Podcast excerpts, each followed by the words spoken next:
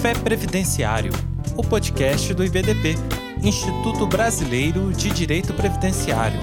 Apresentação: Maura Feliciano.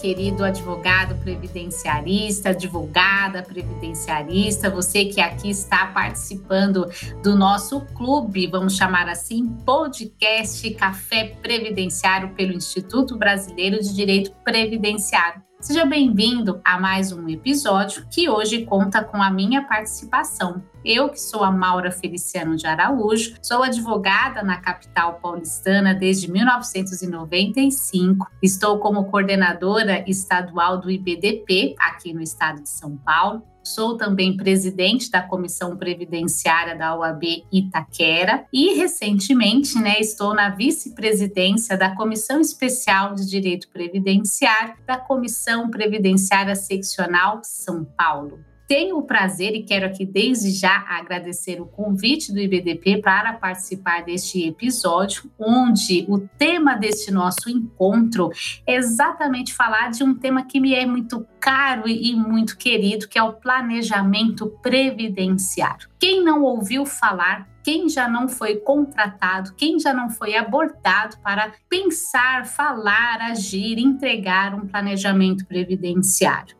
Mas na verdade eu quero aqui bater um papo com vocês e vamos assim considerar que é apenas um bate-papo sobre o planejamento previdenciário, sobre a ótica da proteção social. E o que, que eu quero ressaltar com vocês neste momento, neste episódio, e espero que vocês reflitam daqui para frente. Devemos considerar o planejamento previdenciário que eu conceituo como sendo o estudo do patrimônio previdenciário do segurado, da segurada, como uma forma não apenas de se alcançar um benefício de aposentadoria ou como forma de se alcançar a melhor aposentadoria, mas nós devemos pensar no planejamento, devemos atuar frente ao planejamento previdenciário como uma forma de proteção social. E por que que eu penso, por que que eu ajo, por que que eu leciono nesta ótica? Porque nós devemos considerar que a previdência social,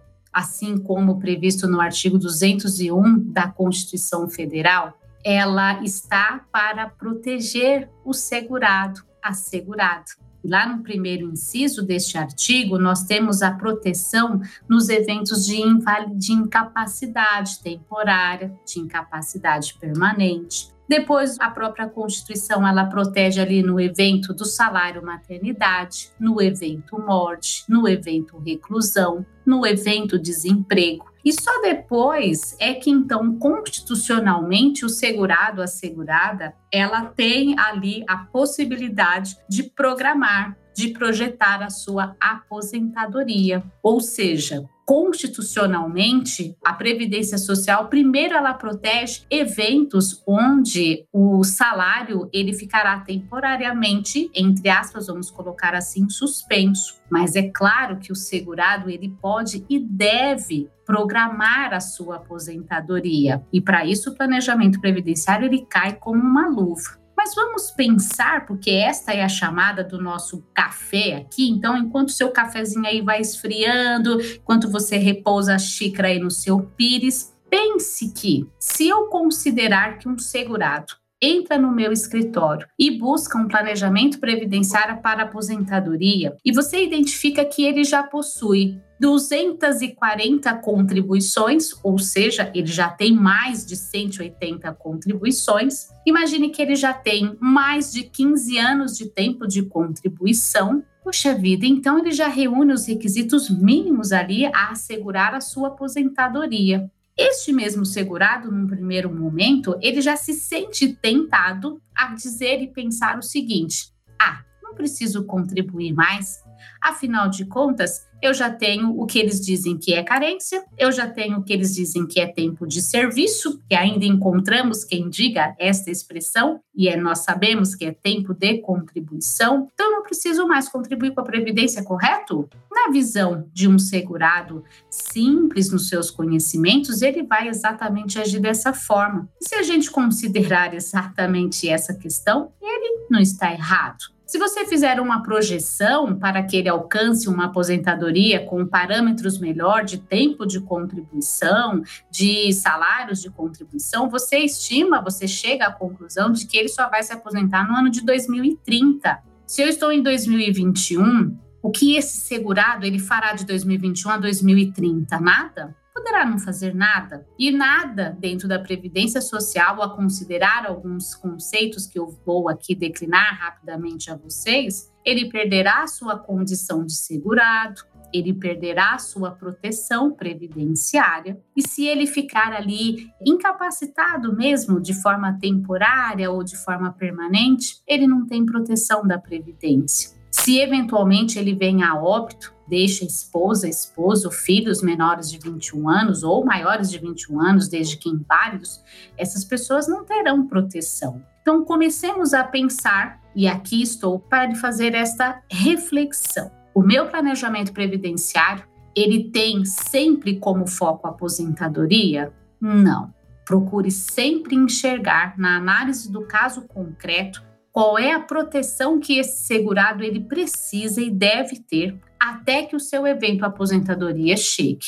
Em vários atendimentos, a aposentadoria ela já chegou, porque o direito adquirido já foi preenchido antes da reforma constitucional previdenciária. Em algumas hipóteses, o direito ele já foi ali sacramentado porque já se cumpriu alguma das regras de transição da emenda 103. Pode ser que esteja muito próximo de se preencher esses requisitos de uma das regras de transição, mas pode ser que eu volte neste caso, que é real, do meu, do seu, de vários escritórios, de que ela só vai acontecer no ano de 2030. Então, eu preciso deixar este segurado, esta segurada, consciente e sabedor do que ele precisa fazer para que ele tenha o mínimo oferecido pela Previdência Social, vamos considerar assim.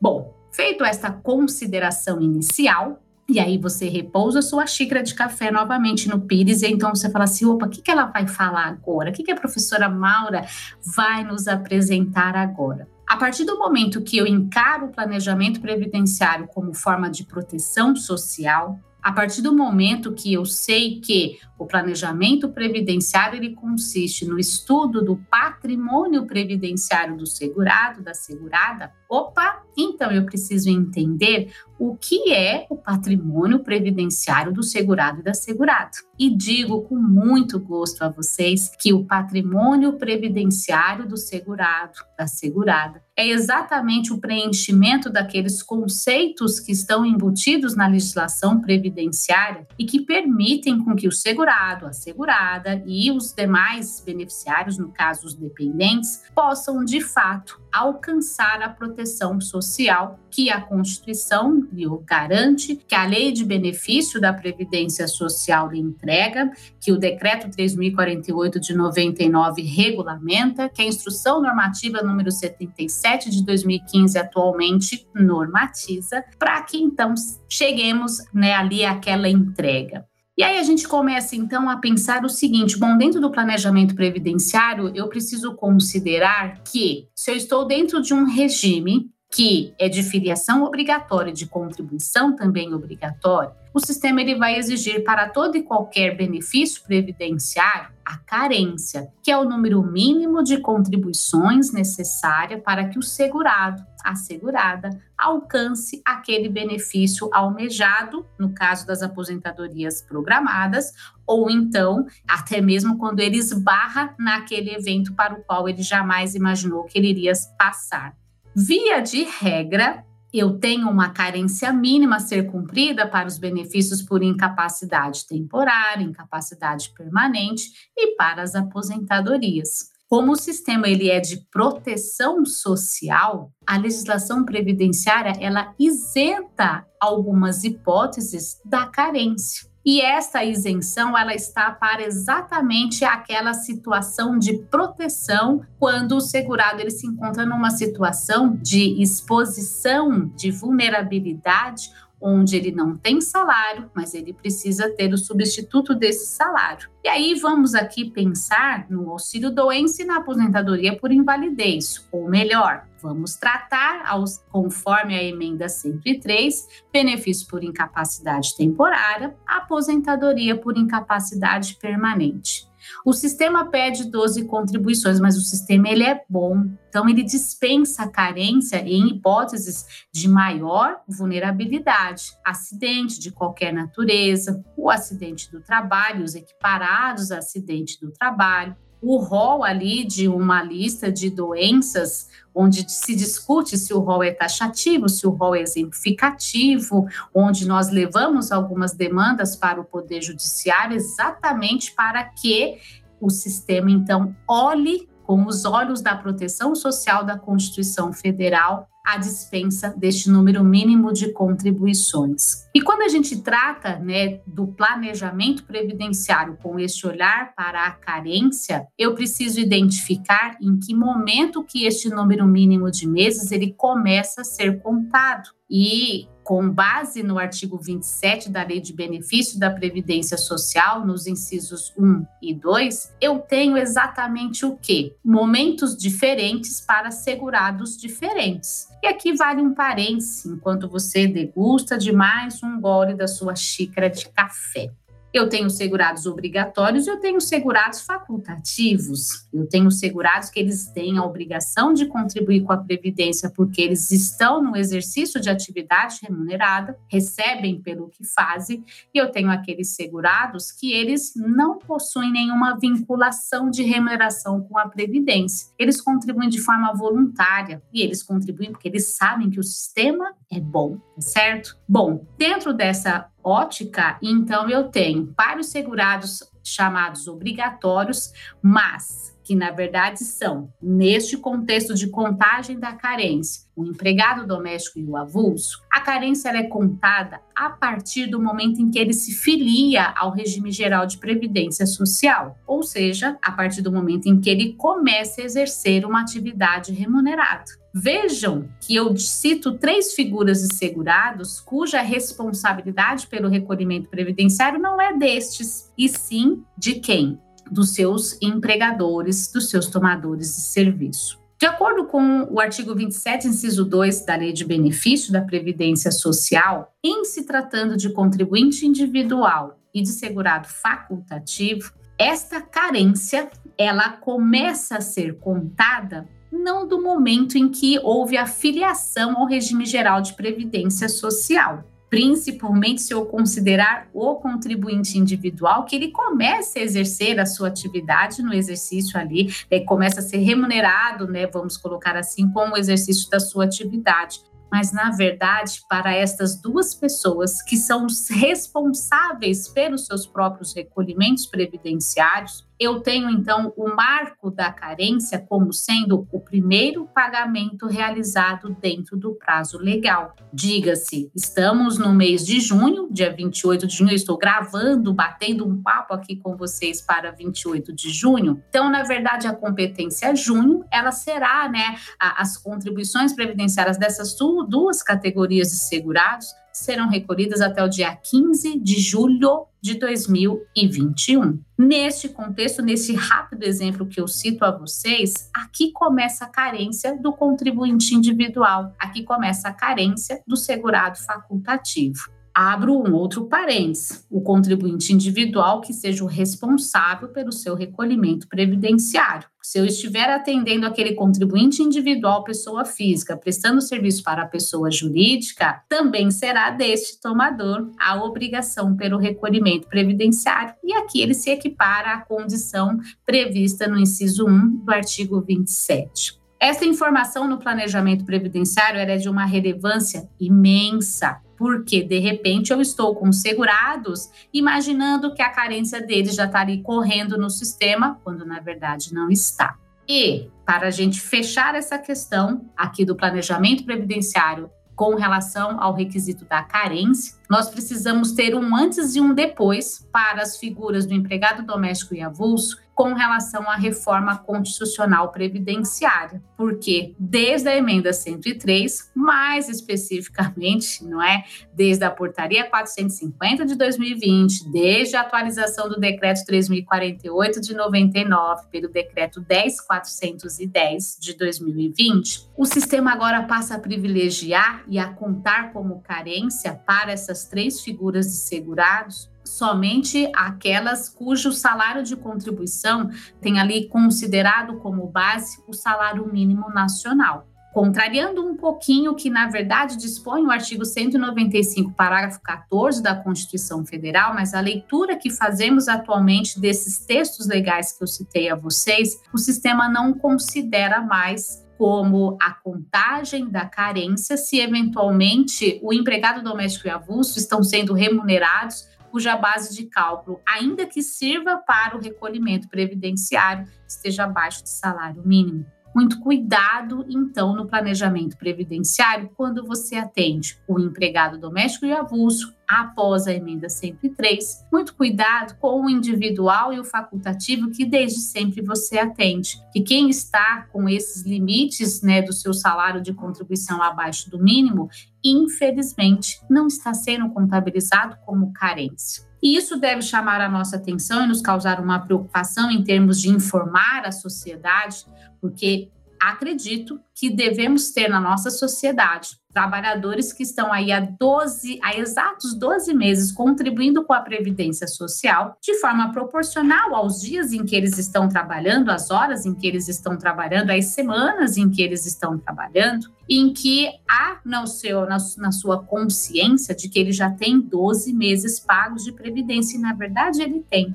Só que se essa prestação está após 13 de novembro de 2019, infelizmente ele não tem de imediato a carência necessária para eventualmente, numa situação de incapacidade para o seu trabalho, para a sua atividade habitual, o benefício não lhe será entregue de forma imediata vai exigir deste trabalhador atualmente uma complementação. Então, aquela entrega que deveria ser ali apreciada quase que de imediato, porque a sua situação é de uma exposição ali a um perigo, né, quando ele não tem nem salário nem ali o benefício previdenciário, vai ser postergado enquanto ele não efetuar essa regularização, o benefício não é entregue. Isso faz parte de um bom planejamento previdenciário, de uma boa análise do patrimônio previdenciário.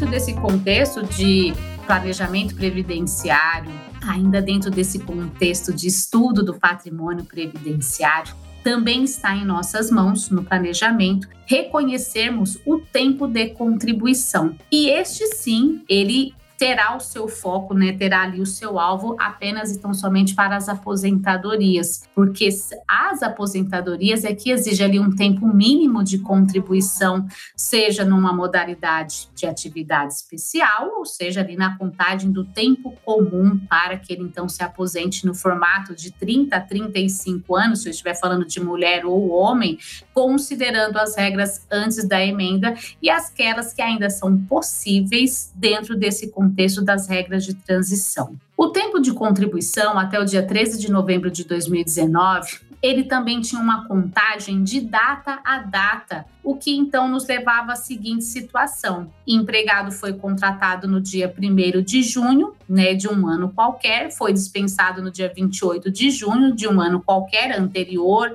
não é a novembro de 2019.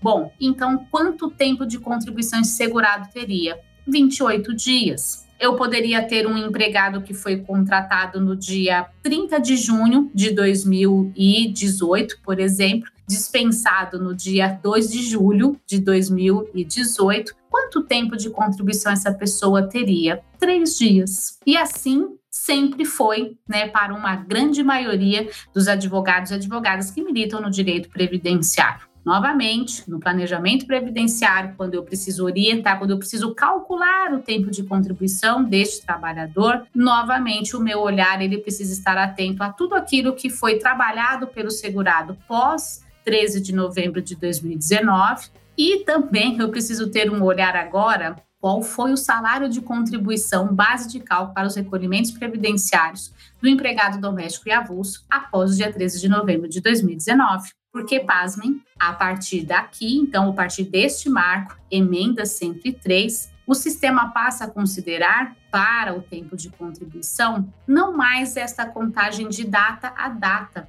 mas sim passa a considerar qual foi o valor do salário de contribuição. E aí, se eu considerar que um segurado foi contratado no dia 30 de junho de 2020 e dispensado no dia 2 de julho de 2020, numa situação assim muito, mas muito extrema para vocês somente assimilarem este exemplo. Vamos imaginar que para um dia de trabalho em junho de 2020, um dia, dois dias de trabalho em julho de 2020, se esse segurado lá no ano passado teve uma base de cálculo superior a R$ 1.045, que era o salário mínimo à época, no ano de 2020, Nesta nova versão, vamos colocar assim, de contagem do tempo de contribuição, o sistema não vai mais somente fazer uma leitura de três dias de tempo de contribuição fará uma leitura de dois meses de tempo de contribuição. Nossa, Maura, isso é sensacional? É sensacional. Se o povo brasileiro fosse né, aqueles né, de uma renda né, de salário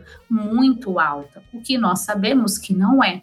Para a grande realidade de trabalhadores do nosso Brasilzão afora, muitos estarão descobertos desta proteção social assegurada em Constituição, em lei, em decreto, em instrução normativa. Neste caso específico da contagem do tempo de contribuição, aí sim a Constituição Federal, no artigo 195, parágrafo 14, vem trazendo esta limitação. Só que uma limitação que nos traz ali né, várias interpretações e que é associado à lei de custeio, que é associado à portaria 450, que é associado à atualização do decreto 3048, tem nos levado a muitas outras provocações e reflexões. Mas o fato é, se eu estou lidando com um planejamento previdenciário em que o segurado ele espera da sua advocacia, da sua assessoria, saber quanto tempo ele possui de contribuição então, eu preciso ter todos esses parâmetros na minha planilha, que é para que eu entregue o tempo de contribuição correto antes e depois da reforma constitucional previdenciária. E se eu ainda estou falando de planejamento sob a ótica da proteção social, e isto impacta muito nos benefícios por incapacidade. Isso impacta muito nos benefícios devidos aos dependentes. Ainda preciso considerar, meus caros, a questão do período de graça, a questão do quanto tempo um segurado ele mantém a sua qualidade de segurado e ali então ele fica coberto pela proteção que a previdência social oferece. Isso é muito bom e cada vez mais a sociedade ela vem tomando esta consciência. O trabalhador ele já sabe que ele só vai se aposentar em 2030, 31, 37, seja lá quanto for, mas assim, há um longo, né, há uma projeção futura muito distante. Poxa, então o que que eu posso fazer para que eu me mantenha ali filiado ao regime geral que será né, a base de contribuições, mas assim, como eu fico, como que eu tenho a certeza de que a minha proteção ela está garantida? E aí, planejador, você entra com aquela aplicação do que está previsto no artigo 15 do inciso 1 até o inciso 6 da Lei de Benefício da Previdência. Você entra com aquelas prorrogações que estão previstas nos parágrafos 1 e 2 também do artigo 15 da Lei de Benefício da Previdência Social. E para que o seu cafezinho não esfrie e esse podcast acabe, eu quero aqui apenas deixar para vocês o seguinte: vejam que um segurado, ele tem ali por lei assegurado ao cessar as suas contribuições previdenciárias, um prazo de pelo menos 12 meses em que, sem contribuições previdenciárias, ele ainda mantém a sua qualidade de segurado. E se mantém a sua qualidade de segurado, se ele se encontra nesse chamado período de graça, isso quer dizer que ele pode ficar por 12 meses procurando se recuperar desta pandemia que retirou o emprego de muitos trabalhadores. Ele pode se recuperar da abertura daquele negócio que, por enquanto, ainda não está dando lucro nenhum, mas que pelo menos está mantendo a sua dignidade idade em alta. Então, pelo menos por 12 meses, a pessoa não precisa contribuir com a Previdência, que se lhe ocorrer alguma situação de risco, incapacidade, morte, prisão, salário, maternidade, poxa vida, então ali a pessoa terá, o trabalhador, o segurado, terá cobertura prevista em Constituição, em lei e regulamentada. Esta proteção de 12 meses, ela poderá se estender por 24, por 36 meses, se eu considerar quantas contribuições o segurado possui no sistema sem ter perdido a qualidade de segurado. E aí nós esbarramos numa questão muito bacana que vai remeter ao senhor, a senhora que nos ouve, que está aí com a sua xícara na mão, já não nem repousa mais no pires, não é verdade? Porque fala assim, nossa, quanta reflexão nesse podcast. Poxa vida, quer dizer então que eu tenho que de fato saber reconhecer no planejamento, no patrimônio previdenciário do segurado, quantas contribuições ele já pagou, ou seja, qual é a carência que efetivamente este trabalhador já atingiu no momento em que ele está buscando entender como fica o seu cenário previdenciário dali para frente. Pagou mais de 120 contribuições, e aí diga-se mais de 120, são 121. Então, ali de 12, ele salta para 24 meses sem contribuir com a Previdência, mas com a garantia da proteção social. E se ele ainda recebe seguro-desemprego, opa, bom também, porque o que era 12 vida 24, o que era 24 poderá virar 36. Ou seja, caros, compreendem por que, que o planejamento previdenciário ele deve ser visto também sob a ótica da proteção social, porque em qualquer situação que o segurado nos procure, qualquer orientação que o segurado busque do nosso planejamento previdenciário, eu preciso deixá-lo tranquilo para cada ocorrência o que o sistema poderá lhe entregar de imediato ou poderá entregar aos seus dependentes, dependendo da situação real acontecida ali naquele momento. Então vejam, colegas, você que já está aí partindo para sua última golada do café, porque eu também já estou indo para minha última golada, percebam então quantas questões, aliás, quantas não, destas questões que eu apresentei a vocês, quanta coisa a gente precisa desenvolver num planejamento previdenciário. E toda vez que o colega manter o olhar para o planejamento, mas visando sempre, buscando sempre essa expressão proteção social, o alcance será muito maior, o interesse do trabalhador em se manter vinculado ao sistema será sempre muito maior. Se eu digo a ele que ele já tem 15 anos de tempo de contribuição e 200 meses de carência, por exemplo, mas a sua aposentadoria só vai acontecer em 2025, se ele ficar sentadinho ali de braço cruzado, esperando chegar o ano de 2025, se ele conseguir chegar, maravilha, ele vai se aposentar com aquilo que ele preencheu lá em 2025. Mas e se no meio do caminho ele for acometido de alguma hipótese em que exija a sua qualidade de segurado, principalmente se eu considerar que isso venha acontecer em 2024 para 2025, será um candidato a não receber a proteção que a Previdência Social tem ali o condão de oferecer, né, por preceito constitucional.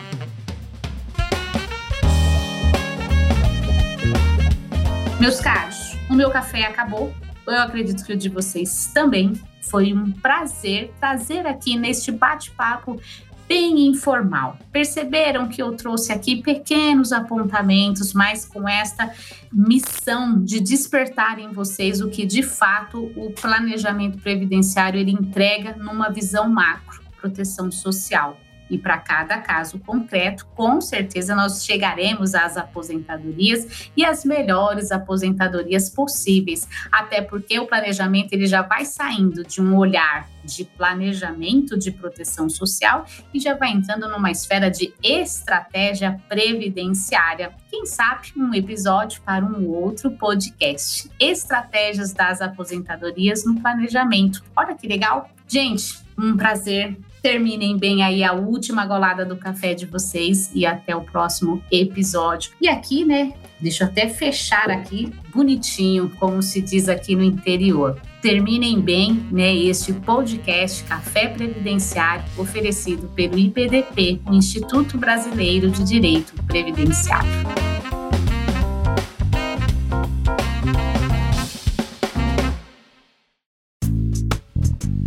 E aí? Gostou deste episódio? Compartilhe com seus amigos e associe-se ao IBDP através do site ibdp.org.br e tenha acesso a vários cursos, eventos e muito mais. E lembre-se, às terças-feiras temos um encontro marcado por aqui. Até a próxima!